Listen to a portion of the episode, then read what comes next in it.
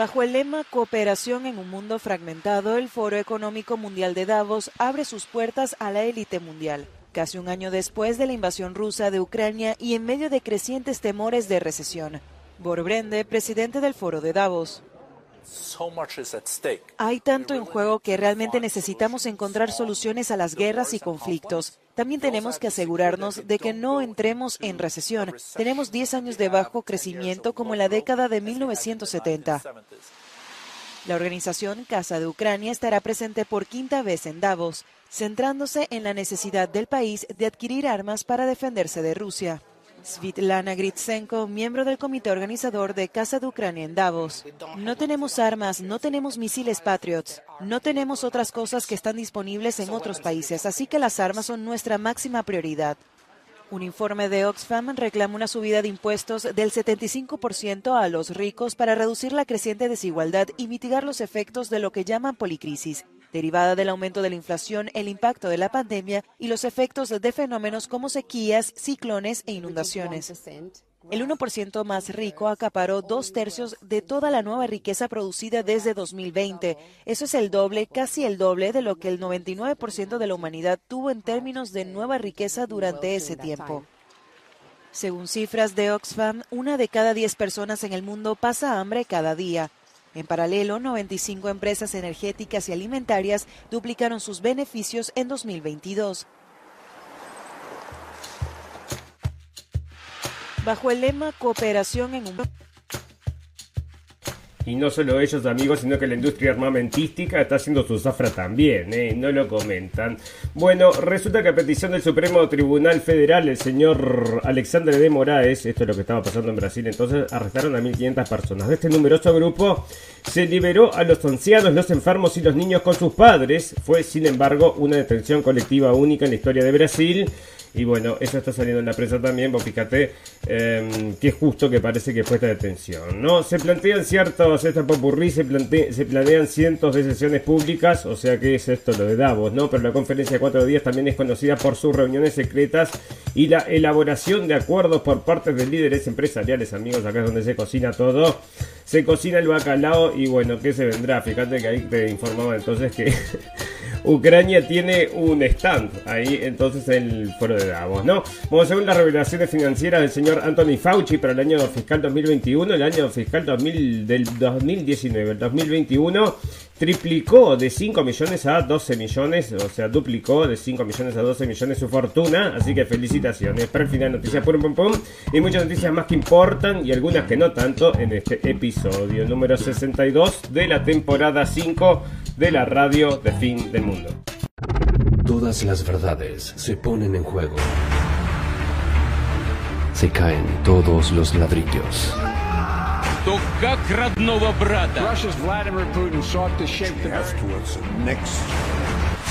Moviendo fichas. En un mundo de mentiras, la realidad supera la ficción. Y recuerda que lo escuchaste primero en la radio del fin del mundo. La radio del fin del mundo.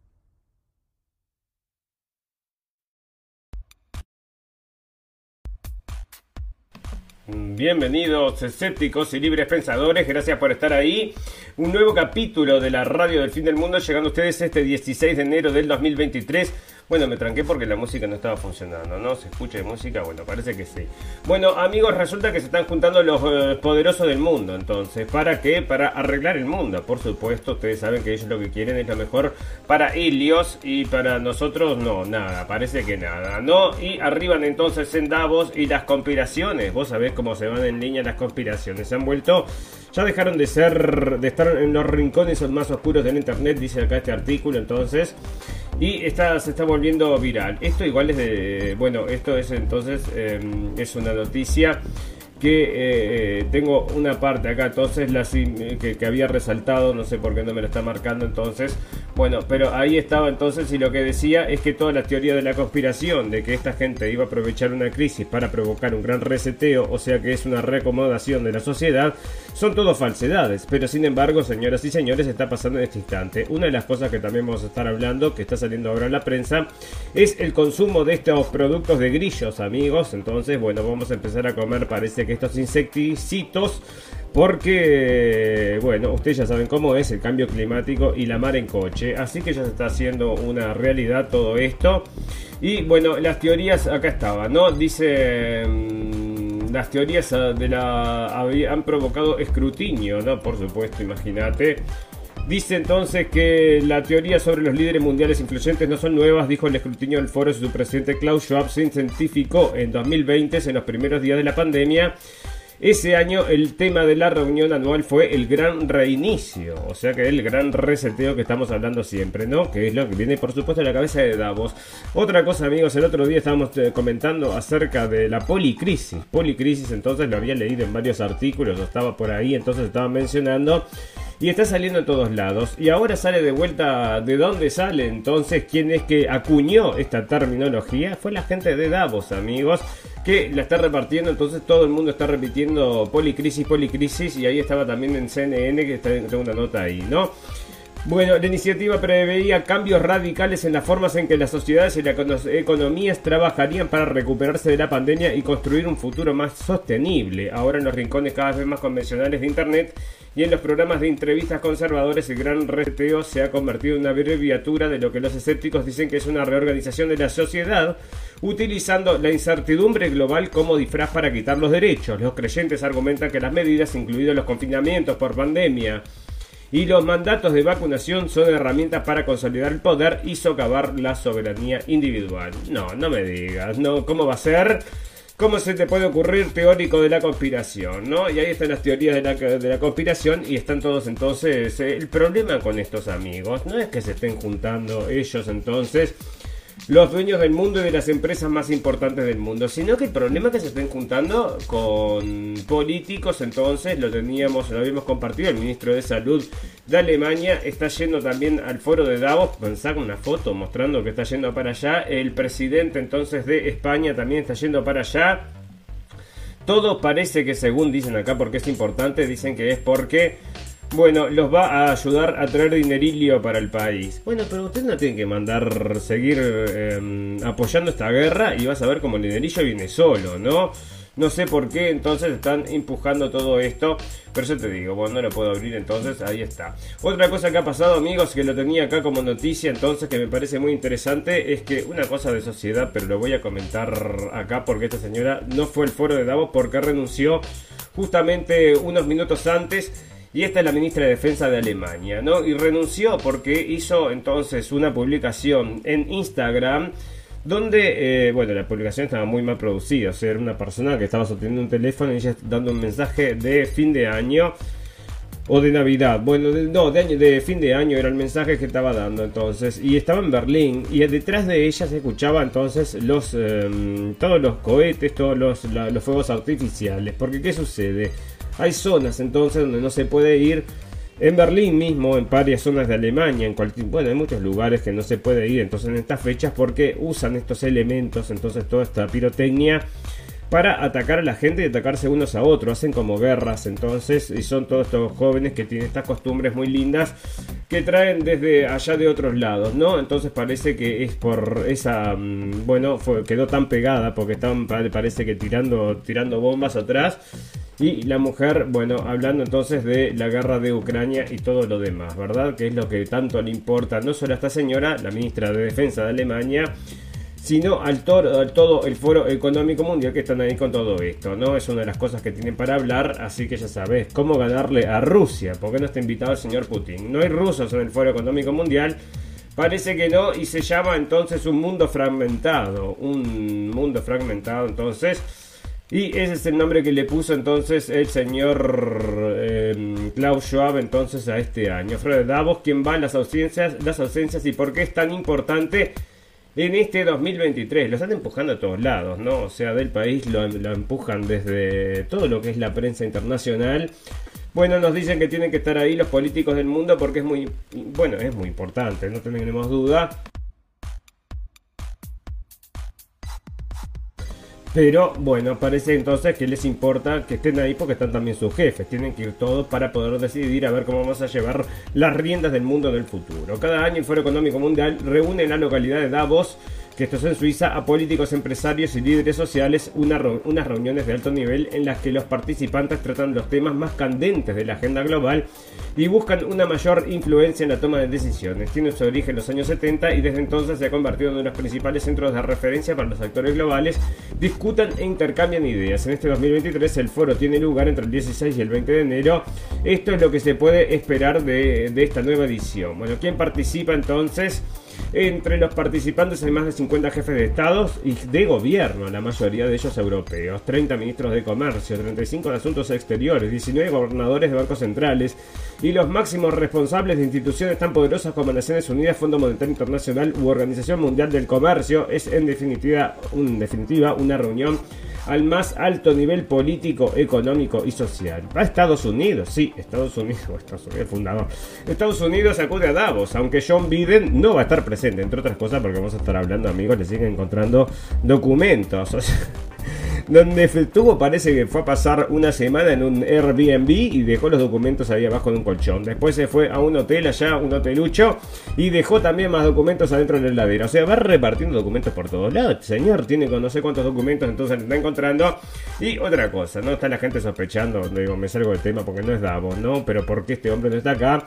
Por supuesto, porque, bueno, primero, no se acuerda ni para, ni para qué vino, entonces para qué lo van a llevar. Y lo segundo, me parece que lo están tratando de hacer a ver amigos porque es muy muy muy endeble y está haciendo muy mal al Partido Demócrata que es el partido que está gobernando y que va a seguir gobernando porque por supuesto con toda esta inmigración masiva entonces van a cambiar el plano electoral con los votos estos gratuitos que te damos entonces te soportamos y vos votás por nosotros ¿no? que es el cambio que se está haciendo entonces no solo en Estados Unidos sino que también en Europa bueno va Estados Unidos y China ¿qué pasa con Rusia? por segundo año consecutivo no va a haber ningún representante ruso en la cumbre, ya que no han sido invitados debido a las sanciones internacionales que pesan sobre el país tras la invasión de Ucrania. La nación liderada por Volodymyr Zelensky sí que tendrá un papel importante en Suiza liderada, poco tiempo le queda me parece. Bueno, este contenido, bueno, y hay líderes latinoamericanos, sí, lo tenía ahí, Petro iba a ir, el ecuatoriano Guillermo Lazo o el costarricense Guillermo Chávez. Ninguno de estos disidentes no está ahí tampoco el señor mm, Morales, ¿no? ¿Cómo no nos invitan? Bueno, ¿cuáles son los principales temas de discusión? Son varios los temas que van a marcar las discusiones de Davos. Lógicamente la guerra en Ucrania va a estar muy presente, pero también el inminente riesgo a una recesión y cómo evitarla o el incremento del precio de los alimentos y la energía, la crisis climática y la pandemia serán asimismo motivo de discusión, aunque con menos relevancia que en ediciones anteriores. Dice, bueno, y acá estaban, para, yo tenía entonces, ¿dónde está eso? Lo guardé, lo tengo que tener por acá, espera, porque entonces estaba, esto era de, acá está entonces de CNN salía y esto era justamente la policrisis, te hablaban de esta policrisis entonces. ¿Qué es lo que yo te digo? Para que lo tengo que abrir entonces. Eh, afuera, me parece entonces, sí, Opening Browser. Bueno, y ahí entonces eh, estaban hablando de esta policrisis te traían, según las palabras de una entendida acá, bueno, que te hagan un resumen ella y que te vendan entonces estas cosas que te quieren vender, ¿no? Nos venden un cuento, nos venden gato por liebre y suena todo muy lindo, pero es todo muy feo. Esa es la realidad de la milanesa, amigos, que esto que se viene entonces va a estar muy mal, pero para los que la gente normal, común y corriente, los dueños del mundo no creo que lo sufran demasiado y ahí están, ¿no? Bueno, por supuesto, antes de pasarte las noticias, tienen que pagar tu comercial. Está cayendo el CNN, yo no sé cómo es en español, pero allá en Estados Unidos está destruido, ¿no? Según el más reciente informe de riesgos globales del Foro Económico Mundial, el mundo está en riesgo de experimentar una policrisis, es decir, la existencia de varias crisis simultáneas que se retroalimentan una de otra. Las preocupaciones ambientales dominan en el horizonte temporal de 10 años que presenta este informe. La incapacidad para mitigar el cambio climático y la pérdida de biodiversidad se consideran dos de los riesgos globales más graves durante la próxima década. Los expertos mundiales identifican la crisis del costo de vida como el riesgo global más grave para los próximos dos años, alcanzando su punto máximo en el corto plazo. Indican que su persistencia podría resultar en un mayor impacto a los hogares vulnerables y aumentar las probabilidades de disturbios civiles y protestas. Me acompaña ahora desde Miami María Lorca, economista y profesora de la Universidad de Miami. Muy buenas noches, María. Hola, buenas noches. Bueno, cuando intentábamos volver a la normalidad tras la pandemia del COVID-19, estalló la guerra en Ucrania, un conflicto que ha abierto la puerta a una crisis alimentaria y energética, desatando una serie de problemas que durante décadas el mundo pues, ha tratado de resolver y que ahora vuelven a desestabilizar la economía global. ¿Estamos ante una nueva era de volatilidad? Pues mira, yo em, se han venido hablando mucho en los últimos meses de que podríamos estar entrando en lo que es eh, una década peligrosa, ¿no? Una década peligrosa porque básicamente nunca anteriormente, desde que cayó el muro de Berlín, sobre todo, hemos tenido a la vez crisis tanto a nivel económico como a nivel político, como a nivel de relaciones internacionales, ¿no? Y todo esto lo que está teniendo es un sistema de inestabilidad que es lo que está haciendo que, bueno, que este foro esté hablando de estas policrisis porque realmente nunca antes de, después de la caída del, muro de Berlín, hemos tenido una situación parecida. Para muchos analistas, María, eh, sobre todo los que han hecho este informe, la siguiente década estará marcada por crisis sociales y medioambientales, como tú acabas de decir. Por ejemplo, una crisis en el costo de vida representa un peligro global. ¿Cómo enfrentar estos riesgos globales? ¿De qué manera están interconectadas estas economías globales y cómo podemos enfrentarlas a nivel global también?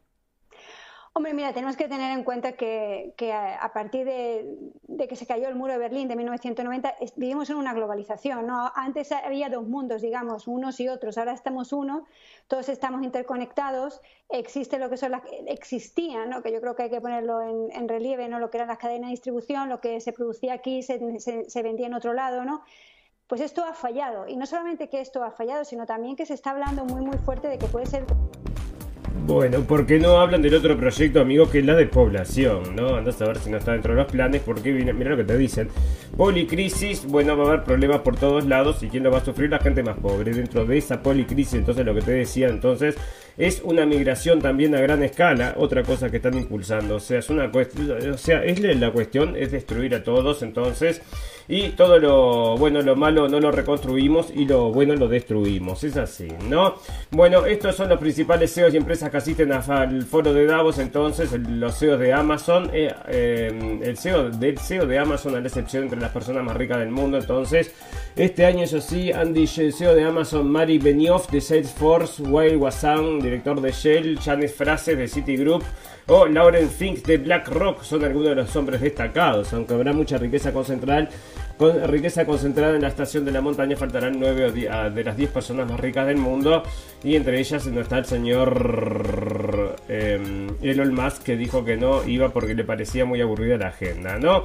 Bueno, ahí está entonces el, señor Petro también va a ir y están todos ahí decidiendo a ver qué va a hacer, cómo van a solucionar la próxima crisis del mundo, haciéndola más importante y más dolorosa para la población mundial. ¿Qué es lo que están haciendo? Eso, eso es lo que ustedes se están dedicando porque esta guerra que se sacaron de la galera, o sea, es una, una cuestión que, bueno, vos fíjate que comenzó todo en 2014 cuando tomaron el poder entonces de un presidente con un golpe de Estado, ¿no? Apoyado, pero eso ya está todo abierto, todo el mundo lo sabe, y estuvo apoyado por la señora Nula, que venía como representante de Estados Unidos a trabajar a Europa y le decía que no le importaba Europa, ¿no? O sea, ellos lo que querían era ese plan, y hace mucho que siguen, bueno, que están siguiendo una línea entonces que llegar al final va a ser a contra Rusia y por supuesto contra Irán, amigos, que también se sigue cocinando de a poquito de a poquito y en cualquier momento les hacen reaccionar y cuando reaccionan dicen, ay, mira, me pegó y ahí se van con todo, ¿no? Que es lo que están esperando y la gente de Irán, bueno, recibe, recibe, vos sabés cómo es, les matan, entonces hacen explosiones adentro del país, les matan científicos dos por tres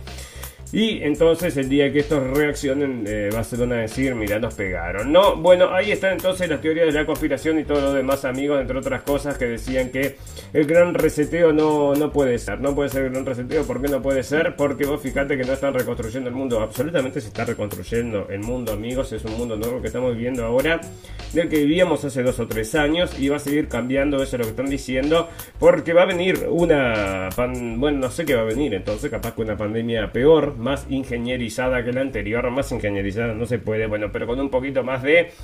Eh, ¿Cómo era? De ganancia, esto que se le decía, bueno, haciendo esos experimentos para que nos haga muy mal Bueno, y vamos a hablar un poquito acerca de lo que está pasando también con Brasil, amigos, porque como les leí entonces al principio, 1.500 personas habían sido arrestadas, ¿no? Hasta ahora 1.395 personas. Yo les había comentado por las imágenes que había visto, es que había gente mayor, niños y todo lo demás, ¿no? Bueno, los liberaron después de no sé cuántas horas entonces encerrados, sin comida, sin bebida, sin baño, sin nada, parece que era un pánico, una cosa horrible, entonces y están, en, bueno, lo soltaron. ¿Y por qué? Por el este el petición del ministro del Supremo Tribunal de Federal Alexandre de Moraes, el pelado que yo les decía el otro día, no me acordaba cómo se llamaba, que es el mismo que había habilitado entonces a Lula a participar y que después no quiso que se leyeran entonces, que se revisaran las eh, máquinas estas de votación. Entonces vos decime, bueno, parece que lo tienen entre ceja y ceja, entonces ahí sí. Bueno, lo tienen entre ceja y ceja el señor Bolsonaro desde hace muchos años, estuve buscando algunos artículos y decía por qué estaban en, entonces tenía muchas diferencias, ¿no? Bueno, otra cosa que yo había comentado, pero ahora que está saliendo acá entonces en la prensa me parece muy raro, porque que se den cuenta de lo mismo que yo, quiere decir que nos hicieron, entonces esto es un cuento, ¿no? Porque, ¿dónde estaba la policía? Una pregunta vital para la democracia brasileña, y yo lo había, mira, y sale también en Infobae, también copiada por del New York Times, lo mismo, exactamente lo mismo, pero em, sacada en Infobae también, entonces está repartiendo este concepto. ¿Por qué? Porque, bueno, él me lo pregunto yo también. ¿No? Porque dicen que el intendente acá que manejaba entonces el gobierno de Brasilia parece que era bolsonarista, según dicen ellos, entonces podría, mm, bueno, no, creemos que podría, podría haber una colusión, bueno, no sé, según estos datos que están dando, parece que podría ser, o vaya usted a saber, ¿no? Bueno, un ataque a las turbas violentas contra las instituciones democráticas en Brasil, la capital de Brasil, el pasado domingo 8 de enero, fue una repentina e importante prueba de la resiliencia del país. Bueno, esto mismo no se lo preguntaron sobre el 6 de enero, ¿eh? eso sí que no se lo preguntaron ni el New York Times, ni el New York Post, ni Reuters, ni ninguno de estos, porque es otra de las cosas que pasó, ¿no? Acá se lo están preguntando. Y bueno, si lo traen ellos, amigos, es porque no debe haber nada para sospechar. Esto fue un error entonces, o andas a ver qué, ¿no? Bueno, un 58% de los peruanos cree que hubo excesos de, fuerza en las protestas, dice sondeo, amigos, y salto de Brasil a Perú, porque bueno, son primero son países vecinos. Y segundo, porque, bueno, está pasando, bueno, crisis en todos lados, ¿no? En, en Sudamérica, en Bolivia parece que también. Y en todos lados y solapada, solapada, bueno, en muchos lugares. ¿no? El 58% de los, de de los 58% de los peruanos cree que hubo exceso por parte de las fuerzas del orden en las protestas antigubernamentales que suman 49 fallecidos desde diciembre y alrededor del 70% desaprueba el desempeño de la presidenta Dina Boluarte y del titular del Congreso José Williams, según una encuesta publicada este domingo. Y bueno, y ahí está entonces el 70%, que es una, bueno, es una cantidad de gente entonces que no le gusta lo que están haciendo esta gente porque no los votan para afuera, ¿no? Parece que no, llegó la democracia entonces a reinar, cállate la boca y déjame que estoy con la democracia de mi lado, ¿no? El sondeo lo sacaron al tipo, entonces lo sacaron al presidente, bueno, el electo y lo, lo sustituyeron entonces por el suplente, ¿no? Te sacaron entonces a el Messi que habías votado y te pusieron entonces a un, bueno, otro jugador que no tiene nada que ver, ¿no? Bueno, sondeo del Instituto de Estudios Peruanos divulgado por el, diario La República revela que casi 6 de cada 10 ciudadanos percibió excesos policiales en las manifestaciones de diciembre, mientras que un 26 cree que las fuerzas del orden manejaron apropiadamente la convulsión social. Bueno, ahí está muchos muertos, entonces 50 muertos prácticamente ya entonces en Perú por todo este tipo de cosas, amigos. Y lo mismo que estaba pasando entonces en Brasil, ¿cómo va a gobernar Lula entonces con toda esta gente entonces pensando que los robó, es otra de las cosas que me pregunto, ¿no? Bueno, fantástico, maravilloso. Vamos a comenzar a recorrer las cosas que están sucediendo, que son temas del día, les pongo yo, entonces y hablo un poco de todo.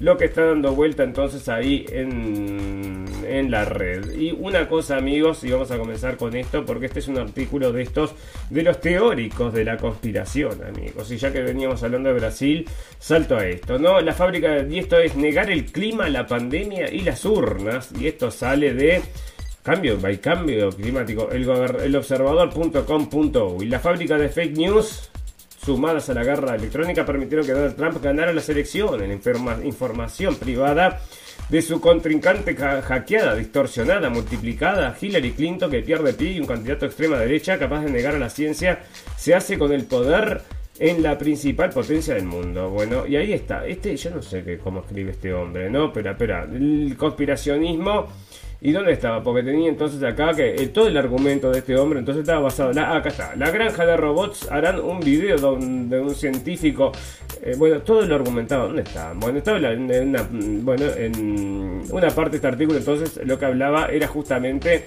de que eran los bots rusos los que estaban provocando entonces todas estas cosas, que era el señor Bolsonaro y toda eh, la gente que lo sigue entonces y que eh, no se bueno y él se basaba en esa explicación cosa que ya lo desmintió el señor de, Elon Musk en su plataforma de Twitter y estas son así los son los argumentos. Yo ahora me quedé con la duda si es este mismo el, artículo que leí o si este es otro porque no tiene nada que ver me parece. Pero el título era muy similar y capaz que bueno me vendieron gato por liebre vaya a tallar bueno los problemas de Biden crece con el hallazgo de más documentos clasificados en su casa amigos bueno, ¿qué sucede? Resulta que le siguen encontrando documentos, ¿no? Lugar por donde va, lugar por donde deja documentos, entonces... Y no le gusta, no le gusta a los demócratas. O está plantado, amigos, porque no tienen cómo sacarlo, quieren sustituirlo por la mujer más eh, inclusiva, la vicepresidenta más inclusiva de todos los tiempos. ¿Por qué es la más inclusiva de todos los tiempos? Porque es india, porque es de color ¿Y por qué? No me acuerdo qué más era, si no era latina. Bueno, no sé, no, es india de color. ¿Y qué más era? Bueno, no me acuerdo. Y bueno, pero ella tenía muchas cosas, entonces era la más inclusiva. Y por eso la pusieron entonces para vicepresidenta. Vos viste cómo entonces se mueve este mundo. En función de las apariencias, a nadie le importa entonces la realidad de las cosas. Y es lo que nosotros tratamos, bueno, tratamos de sacudir toda esa, esa situación. No, bueno, los problemas de Biden crecen con el hallazgo de más documentos clasificados en su casa. Lo, lo estarán tirando, no puede ser esto, porque aparte habían dicho, señores, que son sus propios aliados, fueron los que dijeron, entonces encontramos estos documentos, eran sus propios abogados los que habían comentado esto, y nos parece medio extraño entonces que esto suceda así, ¿no? O sea, podría ser a propósito, si lo quieren hacer caer, y eso no me sorprendería, porque como se lo sacan de arriba, entonces dicen, mira, está medio gaga, se olvidó unos documentos, hasta que no eran importantes, pero los encontramos acá, ya los devolvimos, vamos a seguir entonces para adelante con la señora Kamala Harris, y como viene y, cómo viene Kamala Harris, bueno, y viene montado de un caballo blanco a solucionarle todos los problemas del mundo a esta gente entonces de, mm, de los demócratas que no tienen cómo solucionar nada, ¿no? Bueno, y eh, acá está entonces a través de un comunicado la Casa Blanca informó que el jueves se encontraron nuevos documentos en una de las mansiones que tienen Washington, Delaware, perdón, Wilmington, Delaware, papeles clasificados de la época en la que fue vicepresidente en el gobierno de Barack Obama. En concreto, son cinco páginas adicionales con marcas de clasificación que fueron encontradas el jueves por un abogado de la Casa Blanca, Richard Sauber, quien registró la residencia de Wilmington después de que el miércoles los abogados personales encontraron un documento en la habitación adyacente al garaje. Por eso te digo, no son los mismos abogados de que le están entonces tirando estas informaciones. Biden y Trump, ambos con documentos clasificados, ni Trump ni Biden deberían, haber tenido en su poder documentos clasificados en sus respectivas administraciones. Bueno, para mí que le, están, le soltaron la mano, ¿no? No puede ser entonces que esto sea así y que la prensa entonces esté, mm, lo esté, mm, bueno, lo esté comentando como hace Forbes, como hace CNN, como hace todos, parece bueno, que es a propósito porque si no lo ocultarían, ¿no? Si no lo ocultarían, no lo comentarían y no te enterarías, saldría solamente en dos o tres aules de noticias. Bueno, alcalde de Nueva York visitó frontera de México en plena crisis eh, migratoria, amigos. Miren lo que está pasando.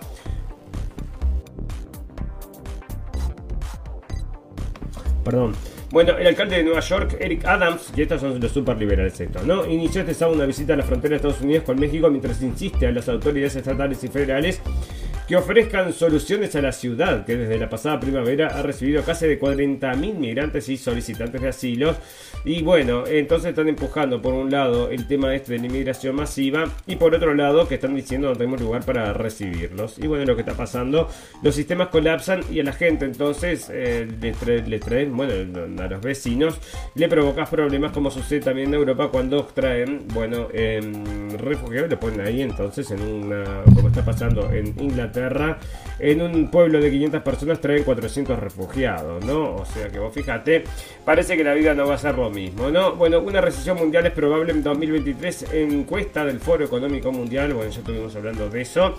La recesión, recesión. Mira, se va a juntar la señora esta, la Yellen, la secretaria del Tesoro de Estados Unidos, Janet Yellen se reunirá el miércoles en Suiza con el viceprimer ministro chino Li Luige para intercambiar puntos de vista sobre la evolución económica y profundizar las comunicaciones entre las dos mayores economías del mundo, informó un representante del Tesoro estadounidense. Bueno, ¿y por qué? Porque bueno, como se va a quedar todo, esperemos que bueno, por lo menos nosotros podamos salir vivos de esta destrucción controlada, que esperemos que va a ser controlada, descontrolada, es absolutamente controlada, ¿no? Bueno, echaron a la señora esta que les había comentado, amigos, la Cristina, la Christine Lambrecht dimite como ministra de Defensa en Alemania, a ver si esto lo, comenta, ¿no? Mm, bueno, pero no, porque son muchos los motivos, y dice que terminó, entonces, que eso fue la gota que rebasó el vaso, entonces, que fue su saludo de entonces en, en, Año Nuevo donde bueno que está muy, muy raro muy raro todo muy mal producido y todavía entonces con esta gente entonces tirando los cohetes esos que bueno le, tiran a la, gente no esa es la diversión. Agarrar los cohetes esos y tirárselos a la gente entonces atacan a la gente no o sea no podés ir no podés caminar por la calle porque si justo estás pasando y hay una bandita de estas es un bueno es un peligro no les parece muy divertido. Y a la gente no le gusta no le gusta y bueno ahí está. No encuentran más documentos privados bueno ahí está.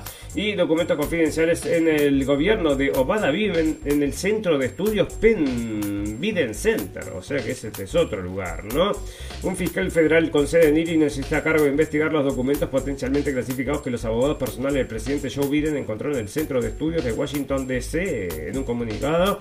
O sea, los mismos presentes personales del señor Joe Biden, lo que quiere decir, amigos, como les digo, es que, bueno, eh, viene adentro esto, ¿no? En un comunicado, el asesor especial del presidente Richard Sauber informó que a los abogados de Biden se encontró una carpeta, entonces bueno, y esto donde está es entonces en el centro, en el centro de estudios Penn Biden Center. Penn Biden Center, entonces el centro de estudios, ahí entonces tenés eh, también documentos que le encontraron, ¿no? Y ahora está saliendo también, y es otra de las cosas que nos llama la atención, están saliendo documentos acerca de Hunter Biden, o sea, documentos no un informe acerca de Hunter Biden y esto sale del New York Times, amigos. Bueno, según la versión de los republicanos, el presidente de Estados Unidos, Joe Biden, ha sido cómplice de un esquema que lleva mucho tiempo en operación para sacarle provecho a su posición mediante acuerdos cuestionables por todo el mundo y dados por su hijo, Hunter Biden. Como primer paso en su tan prometida investigación, los miembros del Partido Republicano del Comité de Vigilancia, bueno, pero es la realidad, ¿no? Es supuestamente, no sé si en muchos países, pero en algunos países efectivamente es así y uno de ellos es Ucrania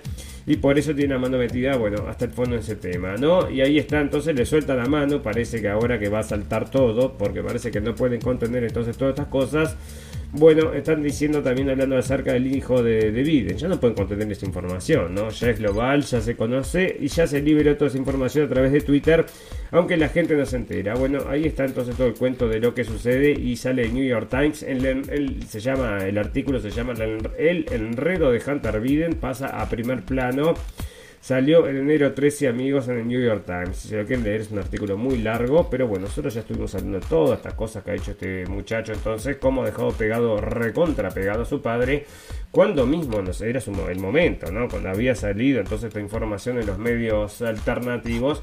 Bueno, ahí estuvimos hablando acerca del laptop de Biden, porque ya desde ese momento ya nos daba indicios de que esto había sido, bueno, iba a ser una bomba, pero por supuesto la ocultaron, la ocultaron el tiempo, que bueno, ahora hizo una explosión de esta subterránea que movió todo el suelo y de poquito a poquito se están empezando a ver los, em, los estragos, ¿no?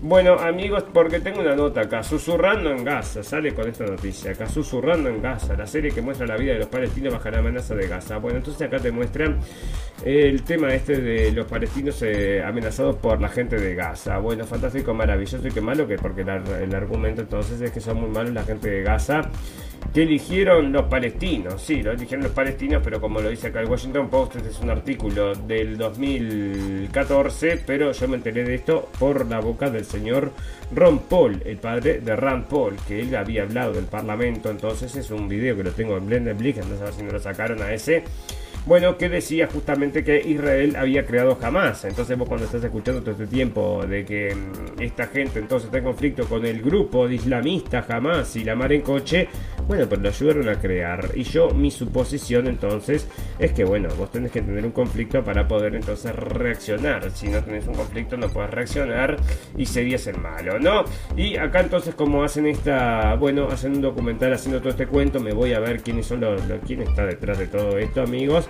Y bueno, y son políticos estadounidenses que siempre han estado atrás de la retórica esta entonces.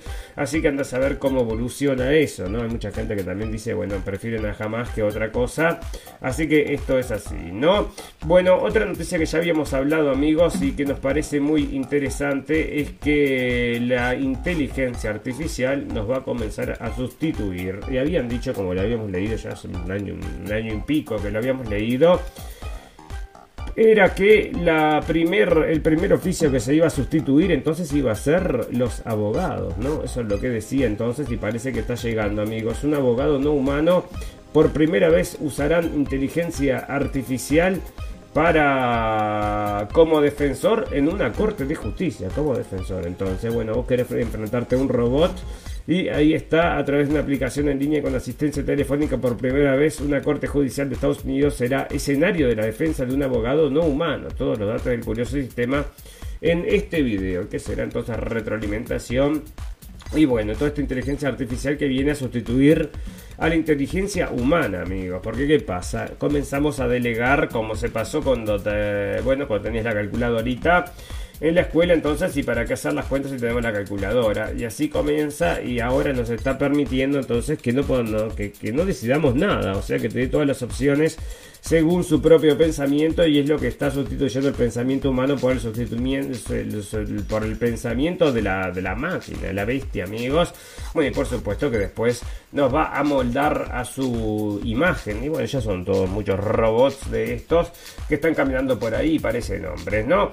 Bueno, resulta que acá que está sucediendo, amigos, bueno, nos quedamos entonces con esas noticias porque yo guardo noticias, ¿no? Que me parecen interesantes entonces. Unas de estas son las de Jeffrey Epstein, la otra de Epstein, entonces que las dejo, en algún momento voy a tener que empezar a guardarlas como noticias épicas. Pero antes de irnos amigos, les voy a contar que mm, estuvo Miss Universo, amigos, y resulta que quién es dueño de Miss Universo, bueno, eso fue el otro día, Miss Universo, bueno, el, la señorita esta, Anne Jacapón, la mujer trans que se convirtió en la dueña de Miss Universo y que busca cambiar el rumbo del certamen. En la noche del sábado 14 de enero se conoció el nombre de la nueva Miss Universo y está de Estados Unidos entonces, y por supuesto decían, porque bueno, siempre está el tema de la raza por todos lados y decían, no, la raza, ¿no? Bueno, Anne, de acuerdo con la revista Forbes, es una de las empresarias más ricas de Asia, es tailandesa y es propietaria de un conjunto de medios llamado JKN Global Group. Además de sus múltiples negocios, se ha convertido en las principales líderes por la lucha por los derechos civilizar a la comunidad LGTBIQ, siendo ella una mujer trans. La activista además se ha hecho reconocida, se ha hecho reconocida dentro de la industria del entretenimiento por desempeñarse como presentadora del programa Project Runway bueno, y ahí está, entonces eh, la mujer entonces está trans y es dueña ahora de Miss Universo y vamos a poder entonces por supuesto disfrutar entonces de Miss Universo con, bueno, con todos los géneros sabidos y por haber que es el futuro, ¿no? Ya lo están entonces empujando por todos lados en todo lo que son los concursos de belleza, incluso en Argentina hemos leído varios artículos acerca de los concursos de belleza de estos que están modificando para que podamos integrar no uno o dos, sino 72 creo que son los géneros que están bueno, son reconocidos y alguno de ellos era usted, por supuesto. 72 porque no hay 720 mil millones, bueno, no porque no son suficientes tampoco. Cada uno tiene una forma de entender, entonces, bueno, pero ¿por qué la complica? ¿No? ¿Qué cosa más complicada? Y bueno, nosotros somos bastante más simples que eso. Fantástico, maravilloso. Amigos, les vamos a recordar que nos pueden acompañar a las 2 de la tarde por Radio Revolución. Y también lo pueden hacer por todo lo que son las plataformas de podcast, habidas y por haber. Escriben la radio El Fin del Mundo, nos encuentran por ahí. Y tenemos entonces en Evox iTunes, eh, Evox, Spotify y en todos estos lados estamos entonces. En algunos lugares, bueno, ahora Spotify parece que ya no me carga. No carga los capítulos. Dice cargando, cargando y no carga. Bueno, no sé, ¿no? Porque me parece que me están también de ahí. O era Google Podcast, bueno, uno de estos entonces. Así que yo te digo. Bueno, y la otra historia, amigos, es que nos pueden acompañar entonces también en las redes, que esto es Facebook, YouTube y todo lo demás, ya sea por eh, la radio del fin del mundo o por Blendenblick, la otra página que tenemos donde hacemos traducciones de videos o videos de por sí. Fantástico, maravilloso. Vamos a hacer una pequeña pausa de un minuto y volvemos enseguida para terminar el capítulo de hoy.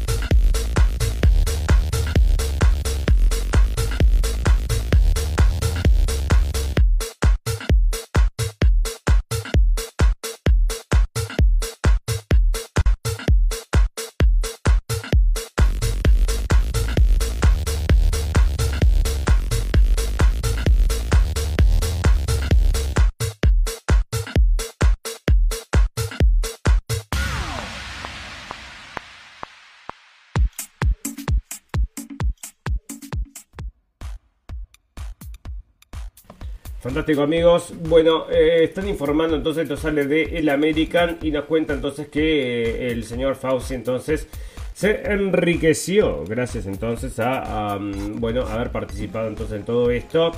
Probablemente, ¿no? Porque son todos premios, son todas cosas que entonces vas ganando, vas ganando a poquito y te, al final de cuentas, bueno, significa una ganancia importante. Y otra de las cosas, amigos, tenía un artículo por ahí donde estaba, entonces que hablaba mm, acerca de cómo se había impulsado... Mm, bueno, era una enfermedad entonces que la tenían, le ponían como psicológica en Japón y que había sido impulsado por la farmacéutica. Ya les voy a llevar esa información, si no es este capítulo el próximo, ¿no? Bueno, esos son los hallazgos de una investigación pública, o sea que se enriqueció, ¿no? Sobre las finanzas del jefe de Institutos Nacionales de Alergia y Enfermedades Infecciosas y el principal médico del COVID, así como la de su esposa Christian Grady, que irónicamente es bioética en el Instituto Nacionales de Salud. Una de las cosas que son paradójicas acerca de esta cuestión es que la mujer del señor Fauci, Fauci saben quién es amigos, Anthony Fauci, el doctor este que estuvo presentando, bueno, que presentó el coronavirus a todo el mundo, que lo lanzó a la palestra mundial y bueno, y que nos dio las instrucciones de cómo teníamos que seguirlo, porque si este hombre lo decía, escucha, me sale de Estados Unidos, tiene que ser un capo de los capos. Y parece que sí que lo era entonces. Y ahí está, mira cómo se enriqueció entonces según las revelaciones financieras del año fiscal 2021 el Instituto Nacional de Salud entonces fueron el patrimonio nato del hogar de Fauci, ahora supera los 12,6 millones de dólares, un aumento de 5 millones de dólares desde 2019. Esto es de 70%, se volvería el funcionario civil mejor pagado de la nación en un momento en que los estadounidenses han perdido un ingreso promedio de 4.200 dólares al año bajo la administración de Biden, ¿no? Bueno, parece que ganancias de inversión, regalos y premios, 100 mil dólares, entonces compensación federal por empleo. Bueno, muchísimo dinero. Entonces, el, rastreador de fondos Fauci del grupo de vigilancia lo analiza visualmente como el tiempo. Bueno, y ahí está, ¿no? Porque lo están investigando ahora entonces. Y bueno, una cosa muy rara es que están todos, entonces, todos coloquetis, todos estos, bueno, los que le dieron para adelante, ¿no? Y los que le dieron para atrás, bueno, esos tienen problemas entonces para encontrar trabajo. Siempre es así. Bueno, MSP extendió la fecha. Bueno, esto es de Uruguay, amigos. Porque, ¿qué pasa? Me pareció curiosa esta noticia. Y mira lo que sucede. Eh, resulta que tiene la vacuna, ¿no? Entonces dice, bueno, se nos está por vencer. Ah, no, no pasa nada. Vamos a extender el plazo. Bueno, y acá está la explicación, que por supuesto lo saca el observador para defender esto. Que hace el Ministerio de Salud Pública de Uruguay, entonces extiende el plazo. Y dice que se basa en las recomendaciones, y acá lo dice, ¿no? O sea, te lo dice bien clarito. Que no tocan un pelo de todas estas cosas, sino que se basan todo en investigaciones entonces que se hacen en otros lugares. Estos estudios deben ser aprobados por las autoridades reguladoras de referencia internacional, así está todo el día, ¿no? Referencia internacional, entonces. Y bueno, y es lo que yo te digo, ¿no? Si vos tienen corrupto la cabeza allá la punta de la pirámide, después el resto solo responde, es muy fácil de manejarlo. Vos tenés que corromper allá arriba, ¿no? Acá abajo no sirve nada. Sino allá arriba, entonces, y después ya tenés un montón de gente trabajando para vos, que fue lo que pasó, ¿no? Vos tenés a corrupto uno allá, o vayas a saber lo que hacen las órdenes y el resto solo obedece. Bueno, acá están diciendo también, amigos, porque estamos hablando de salud, y estos son los niños en Gran Bretaña que siguen entonces con el tema de la depresión y todas estas cosas, y muchos niños, bueno, ustedes han aumentado los suicidios, todo lo demás, ¿no? Ya lo hemos leído muchísimas veces. Problemas entonces de lectura, problemas de habla, problemas de esto y problemas de lo otro. Y sigue y sigue. ¿Y por qué? ¿Por qué? Bueno, todo a propósito, todo sin querer, como les dijimos nosotros, todo a propósito, amigos. Y es parte del gran reseteo, ¿eh? Bueno, resulta que acá el señor de Pfizer quería... Mm, bueno, van, al Parlamento Europeo como perigo por su casa. Después se quedó en la nada, ¿no? En la investigación de esta señora, la presidenta del Parlamento Europeo, la Ursula von der Leyen, que había comprado, ¿cuántas vacunas eran? Eran como 13 vacunas por habitante. O 100 vacunas, no me acuerdo cuánto eran, pero bueno, era una inmensidad. O sea que acá podría haber habido un hecho de corrupción. Entonces dicen, bueno, tenemos que ver sus chats privados, porque tuvieron chats privados. Puedes creer, sí, pero no, no, los, no, no tenemos los chats privados. No lo podés ver, así que bueno, nadie entiende nada, ¿no? O sea, podría haber corrupción, la misma gente que ha estado empujando todo esto se está enriqueciendo, podría ser por la corrupción, y son los mismos que están empujando la guerra contra Rusia, amigos. O sea, casualmente todos los mismos que están que estuvieron empujando. Entonces, mm, el, pánico este terrible, el miedo este terrible, la solución mágica, la luz al final del túnel, amigos. A ver si han escuchado esa frase. ¿Cómo la usaron? ¿Cómo la usaron? La luz al final del túnel era la, vacuna. Y ahora entonces siguen empujando una guerra. O sea, si te das cuenta que te mintieron en dos, te vas a dar cuenta que también te mienten en tres. Y esto no es, bueno, es de dos en tres, no es de dos en tres, es de tres en tres. Son 100%, ¿no? Bueno, los nuevos retos de la vacuna ARN mensajero tras el COVID, amigo. Bueno, porque ahora nos quieren meter esto.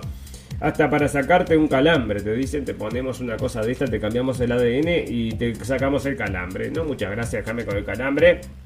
Pero acá están entonces vendiéndola y esto sale de Technology Review y están hablando acerca de todas las cosas que se pueden tratar, las vacunas de ARN para el virus respiratorio sincital, bueno, que le están dando. Bueno, ahora mismo, amigos, ¿dónde estuvo la noticia esa? Había una noticia entonces que decía que están ya sacando, eh, yo creo que era la gente de, no sé si era Pfizer mismo, una de estas empresas, estamos ya sacando una mm, vacuna entonces para solucionar cualquier problema de estos, de, los problemas de obstrucción en las venas, así que vos de las trombosis, ¿no? Así que bueno, vos decime, ¿no? Una cosa muy rara, pero ahí está. Afortunadamente, bueno, dice que se están desarrollando unas vacunas a gran velocidad y todas las cosas que pueden tratar, y se viene, se viene, entonces se viene el ARNM, el virus respiratorio sincital, el VIH, el Zika, el virus de Epstein-Barr y otros. Bueno, otra cosa, ¿no? Si querían lanzar entonces, querían, dijeron, bueno, tenemos que lanzar esta tecnología al mundo. Bueno, pero ¿cómo vamos a hacerlo? No nos van a permitir lanzarla. Bueno, tenemos que crear una situación en que nos permitan lanzarla. Vamos a poner una situación que era de urgencia. Bueno, parece que se moría la gente entonces en las calles, como traía prensa, y pensamos todo que era de urgencia y permitimos que todo esto se, hiciera, ¿no? Cuando no se tiene que hacer así, se hace de una forma muy absoluta distinta y bueno, la gente no tendría que haber entonces entrado en este cuento. Fantástico, maravilloso. Amigos, nos vamos a comenzar a despedir y nos despedimos con las noticias del final, noticias, eh, ¿qué decís? Cerra y vamos. Vos sabés que no he encontrado muchas noticias entonces ahora.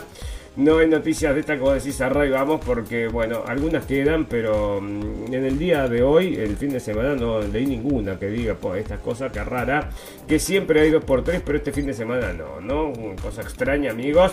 Pero bueno, acá esta es una pum pum pum media tristona, ¿no? Porque resulta que este señor entonces había pasado 25 años en la cárcel. Bueno, entonces el señor que pasó 25 años en la cárcel y parece entonces que era mm, que estaba, bueno, el padre de 6 entonces que pasó 25 años en la cárcel en la pena de muerte entonces eh, eh, lo matan entonces cuando estaba atendiendo un funeral. Entonces sale después de 25 años, amigos, y lo matan atendiendo un funeral. Y esto revela, entre otras cosas, puro pompón, se te dio puro pompón triste, ¿no? Porque lo que está revelando es la violencia. Claro, a vos te dice la violencia de las armas. Y las armas que te muestran en los casos estos de la gente que entra a matar a los, a los supermercados, ¿no? Y matan un montón de gente. Bueno, por supuesto, eso sí que es importante, pero todo es importante. Tan, es tan importante como la muerte entonces en estos barrios donde por supuesto está todo impulsado por la cultura, la cultura de la violencia, de los raps, como decía el señor Kanye West. Los primeros, las primeros 10 eh, canciones entonces en la lista de iTunes probablemente sean todas impulsando a la gente a lastimarse unas contra otras entonces y principalmente es, decía él, ¿no? Em, de eh, gente de color contra gente de color. Y puede ser entonces amigos que esto sea un producto de esa situación. Fantástico maravilloso. Nos vamos a comenzar a retirar amigos porque se nos terminaron las noticias, se nos terminó todo, ¿no? Y ya estamos llegando y les vamos entonces a mandar todo este capítulo para la gente de Radio Revolución, así que esperamos estar volviendo dentro de poco. Les mandamos un gran saludo a todos los amigos de Argentina, a todos los amigos de Uruguay que en las dos orillas del Río de la Plata y a todos los que nos escuchan en todos lados, por supuesto en España que nos escuchan, en Estados Unidos que nos escuchan, estoy viendo una lista de todos los que nos escuchan por todos lados, amigos, así que los saludamos a todos en Perú, en Bolivia, en Argentina, en Brasil, en todos lados nos escuchan. Así que los saludamos a todos, así sea uno, o sea dos, o sea menos que uno. Los saludamos a todos. Fantástico, maravilloso. Amigos, ustedes saben que todas las cosas buenas tienen un final, pero todas las cosas malas también. Solo nos resta desearles salud, felicidad y libertad. Y recordarles que lo escucharon primero en la radio del fin del mundo. Gracias por la atención, amigos. Nos vemos el miércoles. Chau, chau. Ah, una cosa, amigos. El miércoles seguramente no voy a salir a las 5 de la tarde porque tenemos un compromiso, así que no voy a salir a las 5, voy a salir o antes de las 5 de la tarde o voy a salir de noche. Así que ya les estoy avisando porque a las 5 ya tengo un compromiso, voy a estar entonces ocupado con otra cosa. Así que mm, bueno, eso es lo que tenía para comentarles. Bueno, nos vemos entonces, gracias por la atención y ahora sí, chau, chau, chau, chau.